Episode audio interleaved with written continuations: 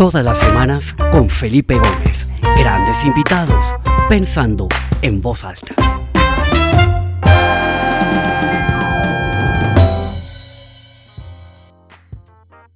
Hola, bienvenidos a todos a esta nueva edición del programa Pensando en Voz Alta. Mi nombre es Felipe Gómez y me da mucha alegría volver a estar con ustedes. Me disculpo por la ausencia las últimas dos semanas. Se me cruzaron viajes y compromisos y no saben la falta que me hizo poder estar acá con ustedes hace dos semanas. Estaba en un avión viajando justo a la hora de la entrevista y la semana pasada estaba en Portugal justo hasta ahora dando una conferencia eh, en Lisboa. Entonces eh, fue complicado, pero bueno, acá estoy de vuelta y estoy trabajando en maneras de poder hacer esto. Eh, cuando esté lejos, de una manera remota, quizás si las cosas son demasiado complejas, tratar de pregrabarlo para tratar de no eh, faltar y no perder el ritmo. Yo creo que a todos nos hace falta. Entonces, qué alegría volvernos a ver a todos conectados hoy acá. Veo de distintas partes del mundo, gente interesada en estos temas. Y como todos los martes, eh, pues tengo un invitado maravilloso. Hoy es un invitado que eh, entre más leo y conozco sobre el tema, más deslumbrado estoy. Ahorita estábamos un poco en, en el camerino detrás de cámaras discutiendo eh, la maravilla que es eso del Parque Nacional de Chiribiquete en Colombia. Y esta es una persona que le ha prácticamente entregado su vida a este proyecto. Él, eh, bueno, lo va a contar ahorita, descubrió esto hace unos 34 años por una situación fortuita, ¿no? Del destino, una cosa un poco al azar eh, y descubrió algo que realmente entre más se conoce, y realmente lo que se conoce por hoy es solamente la punta del iceberg, es una cosa que es realmente sorprendente. Entonces, sin más preámbulos y para que podamos entrar en materia, quiero presentarles a Carlos eh, Castaño Uribe, quien está con nosotros desde Santa Marta. Carlos, bienvenido a Pensando en Voz Alta, esta es tu casa, qué alegría tenerte acá con nosotros. Muy gracias, Felipe, muy agradecido de poder estar pensando en voz alta. Muchas gracias, Carlos. Bueno, Carlos, empecemos por, por ese descubrimiento que hiciste hace unos treinta y pico de años. Cuéntanos un poquito en qué estabas tú y cómo se dio eso, que fue como, como, he leído y he visto un poco en, en, lo que he podido leer, fue una cosa un poco no planeada, una gran sorpresa que tú te llevaste. Cuéntanos un poquito, si puedes retroceder en el tiempo y narrarnos un poquito lo que viviste en esa avioneta hace tantos años. Sí, eh, es, es evidente que esto no era un, un aspecto que yo tenía previsto, ni mucho menos. Eh, ocurrió muy recién nombrado director de Parques Nacionales de Colombia. Eh, me encontraba eh, realizando o tratando de realizar un viaje que hacíamos en nuestro pequeño avión en el Inderena en ese momento, desde Bogotá al trapecio amazónico, donde está una población colombiana que se llama Leticia, y de allí eh, poder ir a un parque nacional muy cercano que se llama el Parque Nacional Amacayac. En este lugar había que revisar eh, una serie de, de, afectaciones que estábamos observando en la parte norte del parque, lo que implicaba necesariamente hacerlo desde el aire para poder tomar unas fotografías y poder evaluar este tipo de intervención que estábamos observando ocurría en este sector de este parque nacional en, la Amazonía colombiana. Eh, como parte de esa tarea era imprescindible hacer una serie de, digamos, de, acciones de vuelo muy particulares porque nos tocaba hacer Bogotá-Villavicencio Villavicencio San José del Guaviare, allí terminar de tanquear el avión con unas canecas de combustible que iban a ir bajándose progresivamente en varios aeropuertos metidos en mitad de la selva, en ese momento en la población de Araraquara, de la Tarapacá y de La Pedrera, antes de llegar a, a Leticia, que era nuestro último destino como aeropuerto. Y toda esta gasolina que debíamos dejar en esos sitios era la que después nos permitía regresarnos sin ningún problema a Bogotá. Pero saliendo precisamente en aquella época del de, el último aeropuerto donde abastecíamos eh, eh, nuestra, nuestra parte de atrás de la avioneta con, con galones y con canecas muy, muy grandes de combustible para ir dejando en estos aeropuertos progresivamente, eh, que era San José del Guaviare, nos eh, fuimos por la aerovía, por la ruta eh, hacia, hacia Araraquara y nos tomó una tormenta de sorpresa de frente terminó obligándonos a desviarnos de la ruta. Eh, habíamos tomado la decisión de tratar de darle la vuelta a este cúmulus de, tormenta que se nos avecinaba y cada vez se ponía más negro y, y, más eh, cargado de, de, rayos, realmente centellas, porque esto era una cosa impresionante. Pero eh, no pudimos eh, eh, empezar ni siquiera a darle la vuelta porque la tormenta nos, nos fue llevando hacia el sur, es decir, desviándonos casi 90 grados de nuestro destino original y tomando una ruta totalmente sur, desde San José del Guaviare hacia, hacia la frontera con Brasil, con Perú, etcétera, etcétera. Este, este proceso demoró bastante, la tormenta se nos vino detrás, detrás, detrás, y prácticamente cuando yo vengo a ver en el horizonte, eh, ya después de una hora y media de vuelo, eh, con mucha preocupación hacia dónde podíamos llegar con la gasolina que teníamos en el avión a un aeropuerto alterno. Eh, finalmente vimos una una serranía enclavada en la mitad de la Amazonía que me llamó poderosamente la atención, porque primero, después de tanto transgregar por este territorio, yo no había visto esa serranía, y segundo, porque, eh, digamos, eh, no aparecía en la cartografía del avión eh, con los mapas disponibles que teníamos en ese momento, lo cual pues me sorprendió enormemente y finalmente accedimos a este lugar maravillados y cuando vengo yo a ver, este sitio era una cosa fuera del contexto de todo lo conocido en términos del relieve, la geomorfología, del valor intrínseco y sobre todo que estaba en muy buen estado de conservación.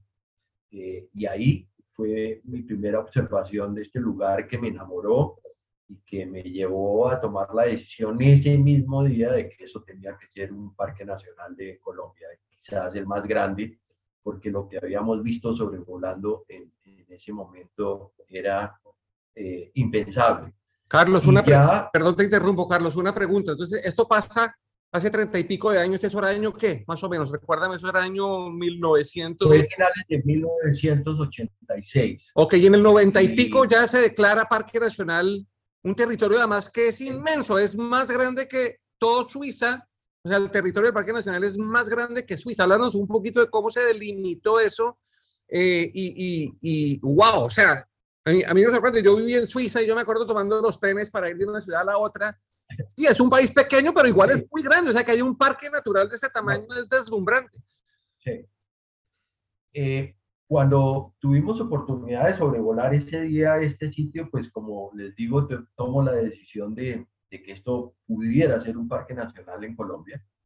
Eh, al siguiente día eh, volvimos al lugar, estuvimos sobrevolando, eh, ya con mucho más detenimiento y con la tranquilidad de que no había tormenta ese día, y, y nos dejó ver un panorama realmente espectacular, impresionante, majestuoso.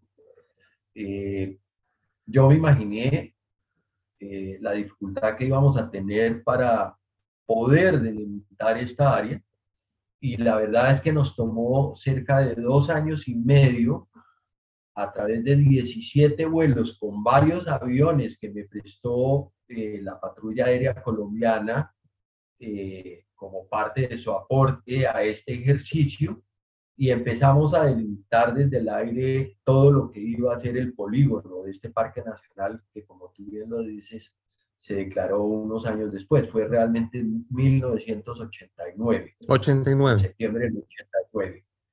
Pero yo seguía con la, con el, el, embeleco y la necesidad de conocer este sitio, no desde el aire, sino poniendo pies en tierra, cosa que finalmente logramos eh, a finales del 90 y comienzos del año 91 con un proyecto de cooperación internacional eh, que nos eh, apoyó específicamente con generar la primera expedición científica a la cual tuve oportunidad de llevar cerca de 35 personas eh, en la expedición, 25 eh, científicos de lo mejor en cada una de las especialidades y un grupo pequeño de funcionarios de parques nacionales que teníamos, eh, digamos, la responsabilidad de coordinar la expedición, la logística y sobre todo orientar todos los procesos investigativos. Carlos, ¿y en qué momento de este proceso es cuando ustedes tienen el primer contacto con estas pinturas rupestres que se encuentran en las paredes de estas formaciones geológicas absolutamente deslumbrantes, porque tú desde el aire lo que viste y lo que te fue deslumbrado fue esa, ¿no? Esa, eh, esas, esas, ¿cómo se, ¿cómo se puede llamar La monumentalidad del relieve, sí. Exactamente, que es, que es realmente único, ¿no? Yo, eh, sí. Eh, eh, he estado persiguiendo este tipo de, de, formaciones y entonces uno, uno ve en Halong Bay en Vietnam o, o, en, Vietnam todas estas formaciones que se hacen también en el mar, eh, inclusive en, en un poquito al sur de Barcelona, la montaña de Montserrat tiene unas formaciones, pero esto es realmente una cosa que yo no he visto en ninguna otra parte del mundo, pero ¿en qué momento te encuentras con, con, con todas estas pinturas, ¿no? Que tengo entendido que los estudios que se han hecho datan de más de 20 mil años, o sea, esto es tan antiguo como las pirámides de Egipto. Háblanos un poquito del tesoro arqueológico que hay ahí, ¿no? Y, cultural, porfa, Carlos. Bueno, en, los sobrevuelos que hicimos eh, mientras hacíamos eh, todos los mapas desde el aire, eh, yo veía una gran cantidad de afloramientos y de cuevas y siempre me imaginé que el patrimonio paleontológico iba a ser digamos, una variable muy importante de revisar en esa primera expedición científica que pudiéramos hacer. Ella, esta se realiza en el año 91 eh, y, digamos, yo no iba preparado realmente para un descubrimiento arqueológico de estas características como ocurrió en ese momento. Y fue también eh, un tema muy al azar. Eh, habíamos logrado con, con, tres de mis asistentes de parques nacionales eh, poder eh, disponer un, pequeño, una pequeña embarcación Zodiac eh, inflable con un pequeño motor de tres caballos de fuerza, haberlo podido poner en el río Ajaju y empezar a desplazarnos por todo este río hacia la desembocadura, que es precisamente en contacto con el río Macayá, que se forma el gran río Apaporis. Y en medio de ese trasgregar por el río, que fue maravilloso por todo lo que vimos y observamos desde las orillas, yo vi, veía una gran mancha en, en de las paredones que se veían más próximos a, al río, que estaba muy alejado de todas maneras, eh, cerca de, de dos o tres kilómetros.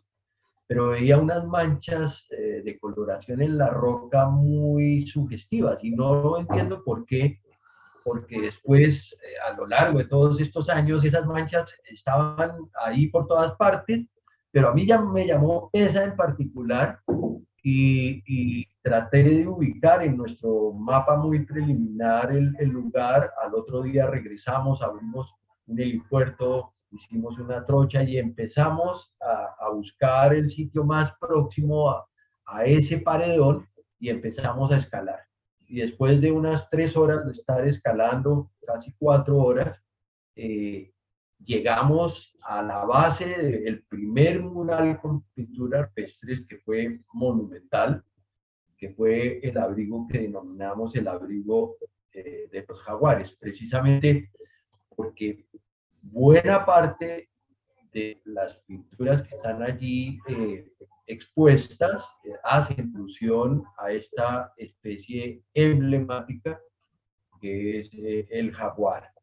Y fue pues una enorme hallazgo y un privilegio el haber encontrado este primer lugar que abrió el camino para explorar e investigar durante 30 años ya 63 murales hasta el momento. Oh, wow. Entonces, primero una gran, un, gran descubrimiento geológico con todas estas formaciones, luego te encuentras con esta locura arqueológica, un tesoro absolutamente invaluable, y luego está todo el tema de la biodiversidad, porque es una de las zonas en donde está más concentrado, es, es uno de los sitios de más riqueza de biodiversidad en el mundo. Cuéntanos un poquito qué fue lo que encontraron allá y eso cómo ha venido evolucionando eh, hasta hoy, ¿no? ¿Qué es, ¿Qué es lo que han descubierto allá desde una perspectiva de fauna y flora?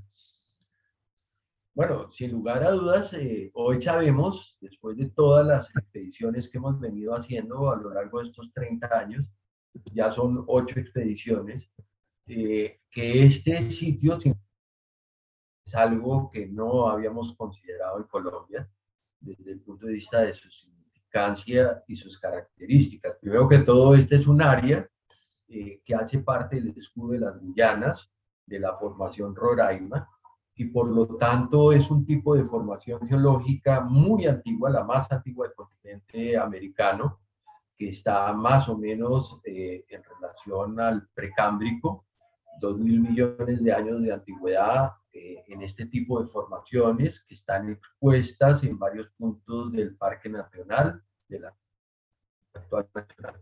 Eh, y eso ya de por sí es, es, un privilegio enorme. Pero lo más singular e interesante es que este tipo de formación, que las llamamos hoy popularmente tepuyes, hacen parte de todo este afloramiento que está repartido entre Brasil, Venezuela, Colombia y un poquito en las Guyanas eh, del continente.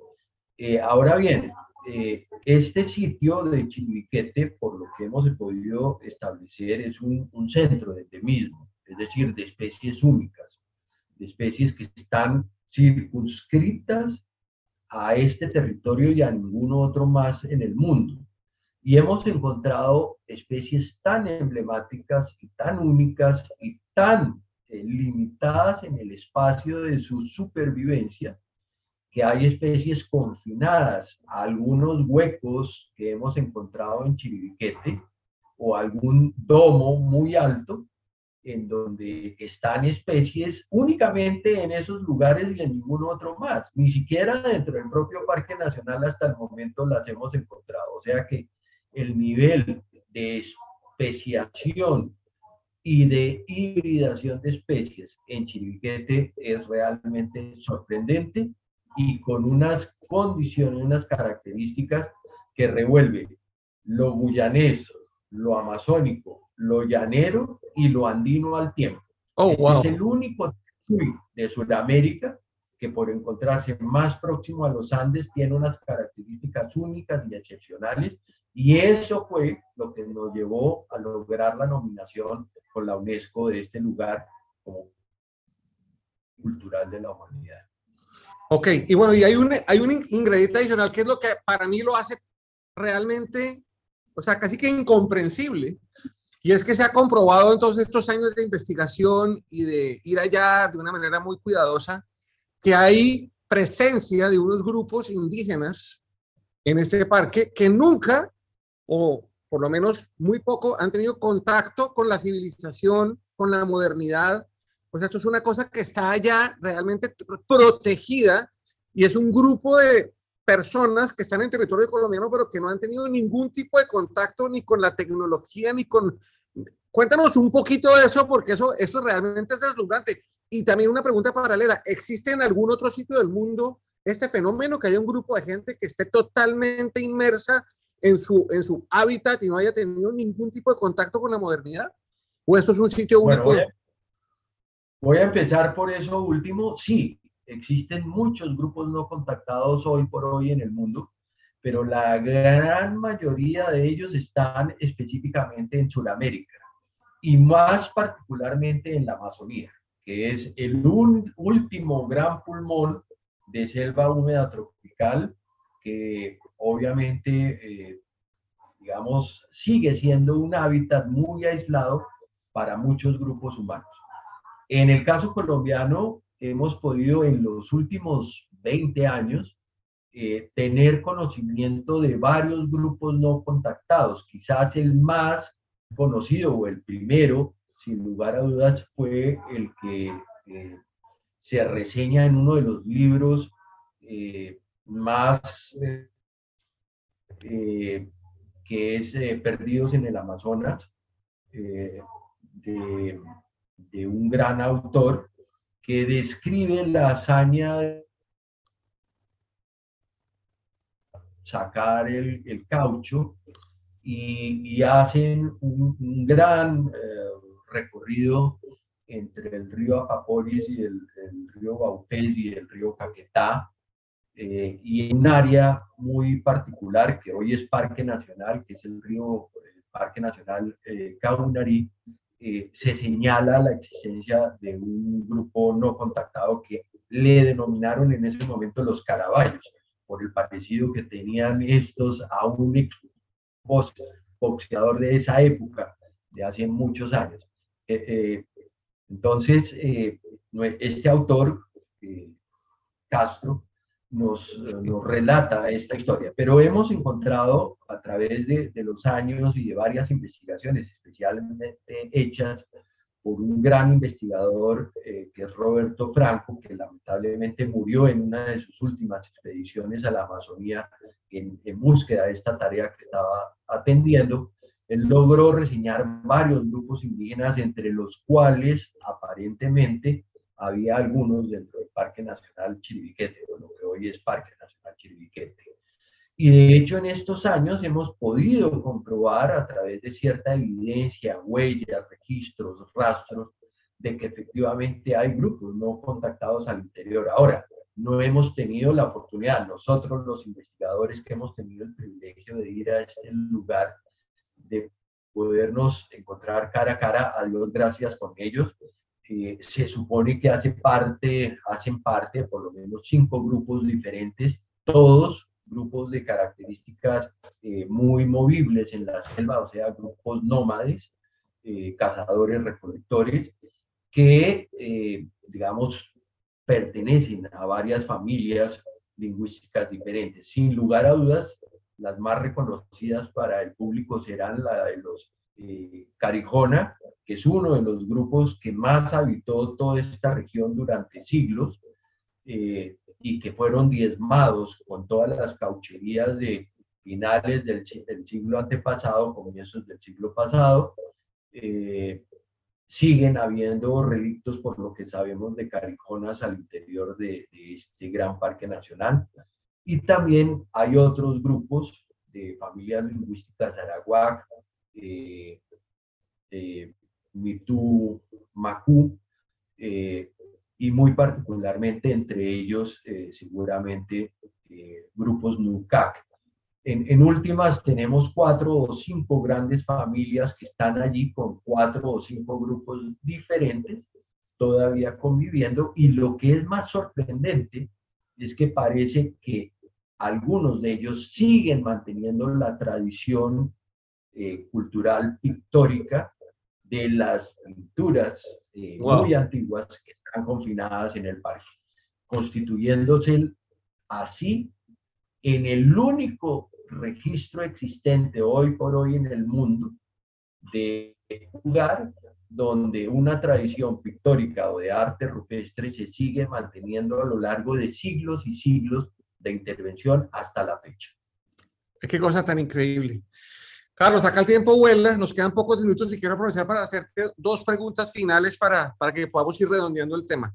La primera tiene que ver con la categorización de la UNESCO como patrimonio de la humanidad natural y cultural. Creo que muy pocos sitios en el mundo tienen este nivel de reconocimiento.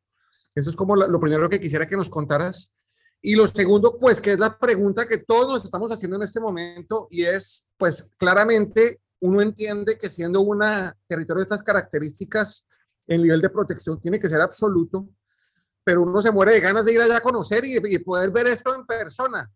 ¿Eso va a poder pasar algún día? Eh, ¿Tú crees que algún día va a haber algún sistema en el que de una manera muy controlada y muy, eh, ¿no? muy rigurosa, personas comunes y corrientes que no estemos vinculadas con la comunidad científica podamos ir, así sea por unas horas y pararnos en la punta de unos de estos sitios y podernos deslumbrar con esa belleza? ¿O esto simplemente por ahora no va a pasar. Cuéntanos un poquito de esas dos cosas.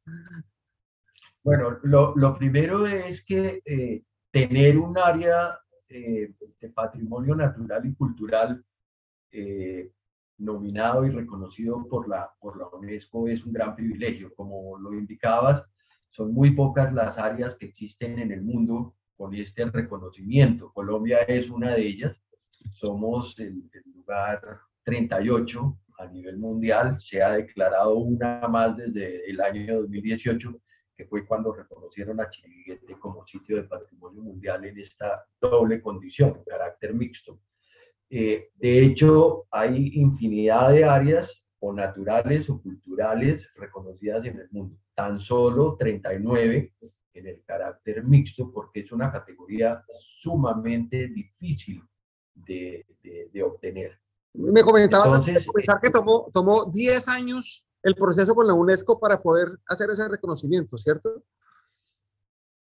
Y yo diría que un poco más, porque realmente la primera vez que Colombia inscribe a Chiribiquete en la lista eh, de posible área a nominarse eh, como Patrimonio de la Humanidad lo hace en el año 93, eh, pero solo a partir del 2006 empezamos un proceso sistemático de poder conseguir la información científica que se requiere para ello.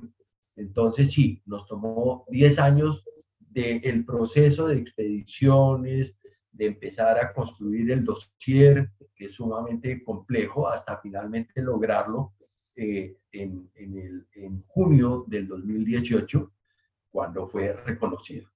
Eh, eso nos pone en una obligación muy fuerte a Colombia no solo proteger como parque nacional, sino proteger como un sitio de patrimonio de la humanidad.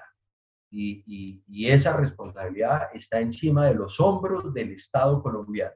Y es muy lamentablemente hoy eh, reconocer que estamos en una situación muy crítica por todos los procesos de deforestación eh, intensos que está sufriendo la Amazonía eh, en toda la cuenca de los ocho países y muy particularmente lo que está ocurriendo dentro del Parque Nacional Chiribiquete, especialmente desde los departamentos del Caquetá y del Guaviare, con todo este proceso de intervención, transformación a través de la deforestación para apropiarse ilegalmente de las tierras, eh, afectando ya seriamente muchas de las áreas al interior del Parque Nacional.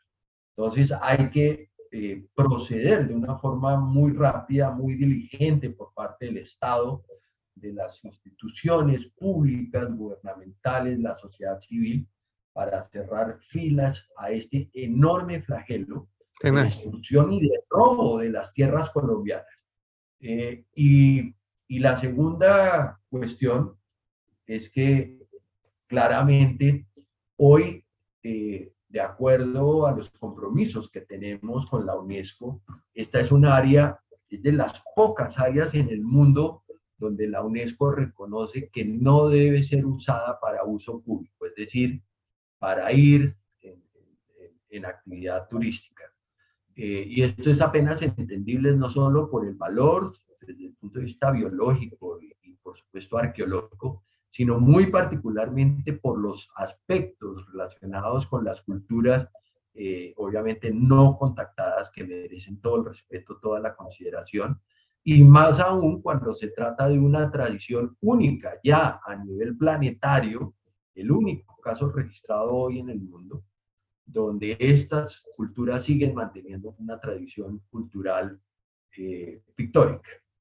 Entonces, todas estas consideraciones hacen que dentro de la política del Estado y que está también reconocida por UNESCO, es que desviemos un poco la presión directa sobre el Parque Nacional Chiribiquete y eh, lo hagamos tanto sobre la Serranía de la Lindosa, donde también existe un arte rupestre monumental, eh, sumamente antiguo, relacionado directamente con la misma tradición de Chiribiquete, en unos escenarios idénticos a los de Chiribiquete eh, y que sí están accesibles para el público, motivo por el cual desde hace ya cinco años, digamos, eh, el público que quiere ir a ver Chiriquete lo hace a través de San José de Guaviare y el acceso a la serranía de Chiriquete, donde hay unos sitios monumentales.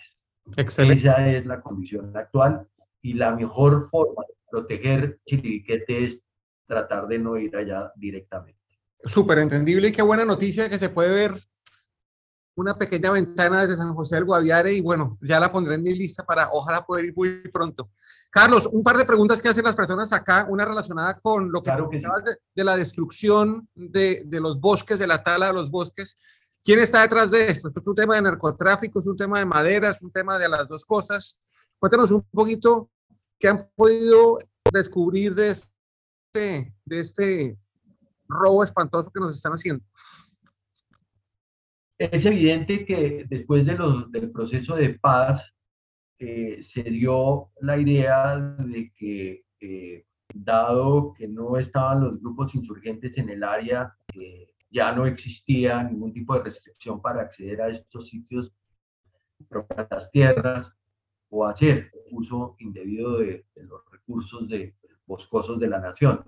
Y ahí empezó un proceso que ha ido en aumento gradualmente auspiciado, como sabemos hoy, por unas mafias enormes que se derivan del narcotráfico, que se derivan de, de, de, recursos ilícitos, especialmente relacionados también con la minería ilegal, y que están a cargo de los grupos de insurgencia, grupos obviamente ilegales todos, pero que están en alianzas con, con personas, con, eh, digamos, eh, incluso políticos eh, que pasan por estos cargos eh, a nivel nacional, regional y, local, que facilitan todos estos procesos de intervención y toda esta ilegalidad que nos está consumiendo.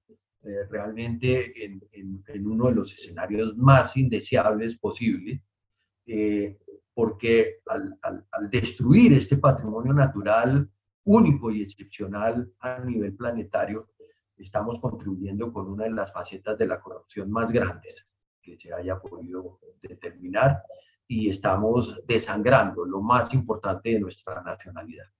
Qué tristeza.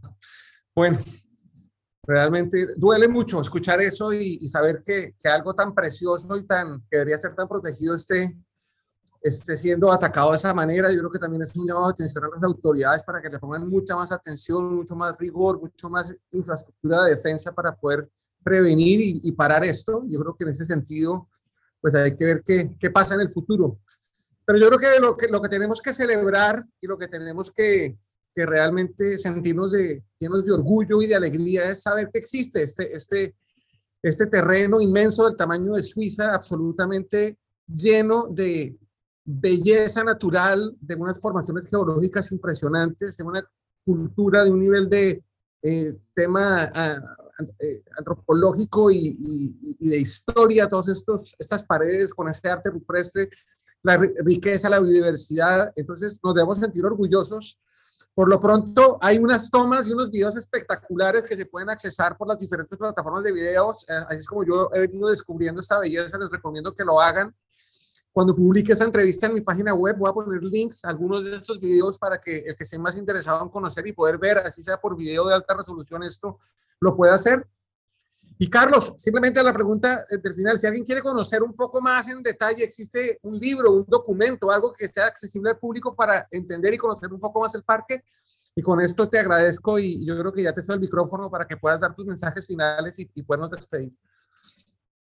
Bueno, de, de, hecho, agradecer mucho el espacio y, contar que sí, claramente eh, en el 2018 tuvimos oportunidad de lanzar el libro que recoge toda la investigación científica de este patrimonio cultural del Parque Nacional Chiribiquete, que se llama Chiribiquete, la maloca cósmica de los hombres jaguar.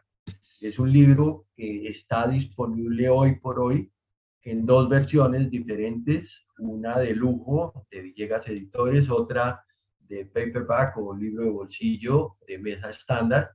Ambos están disponibles aún se, vamos en la tercera edición, eh, se lanza desde el 2018 con el apoyo inestimable del grupo Sura, quien nos apoyó en todo este proceso con el lanzamiento, además de una estrategia muy fundamental que logramos. Eh, la venta de todo este libro eh, va a un fondo, a un fondo especial fiduciario eh, que tenemos compuesto con parques nacionales y con el Instituto Colombiano de Antropología, además de Sura y la Fundación Herencia Ambiental Caribe, que es la, la que está a nuestro cargo. Y ese fondo está auspiciando una serie de acciones muy contundentes, especialmente en el campo de la educación ambiental, para tratar de incidir en lo local, en todos estos municipios que hacen parte de, del área circunvecina a Chiribiquete. Pero obviamente las tareas que tenemos hoy por delante son enormes, son de una monumentalidad al, al tenor de esta dramática situación que estamos viviendo en la actualidad.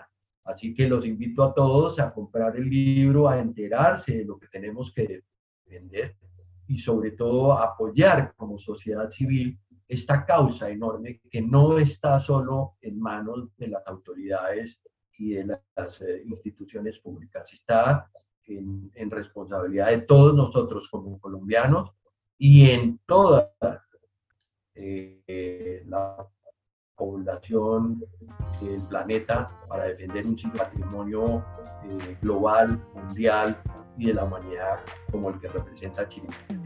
Pues Carlos, de verdad, muchas gracias. Ha sido un honor tenerte acá y qué alegría poder escuchar estas historias y toda esta maravilla que tenemos en Colombia. Eh, les recomiendo ver los videos, comprar el libro. Esta entrevista quedará publicada en la página esta misma tarde, al igual que en el podcast, para que nos ayuden a divulgarlo. Yo creo que entre más gente escuche esto, eh, vamos generando esta, ¿no? esta bola de nieve que necesitamos para poderlo proteger. Entonces, de verdad, muchas gracias a todos, a Carlos, gracias infinitas y nos vemos la semana entrante en el próximo episodio Pensando en Voz Alta. Muchas gracias a todos y nos vemos el próximo martes. Chao, hasta luego, Carlos, que estés muy bien. Gracias, Felipe. Gracias.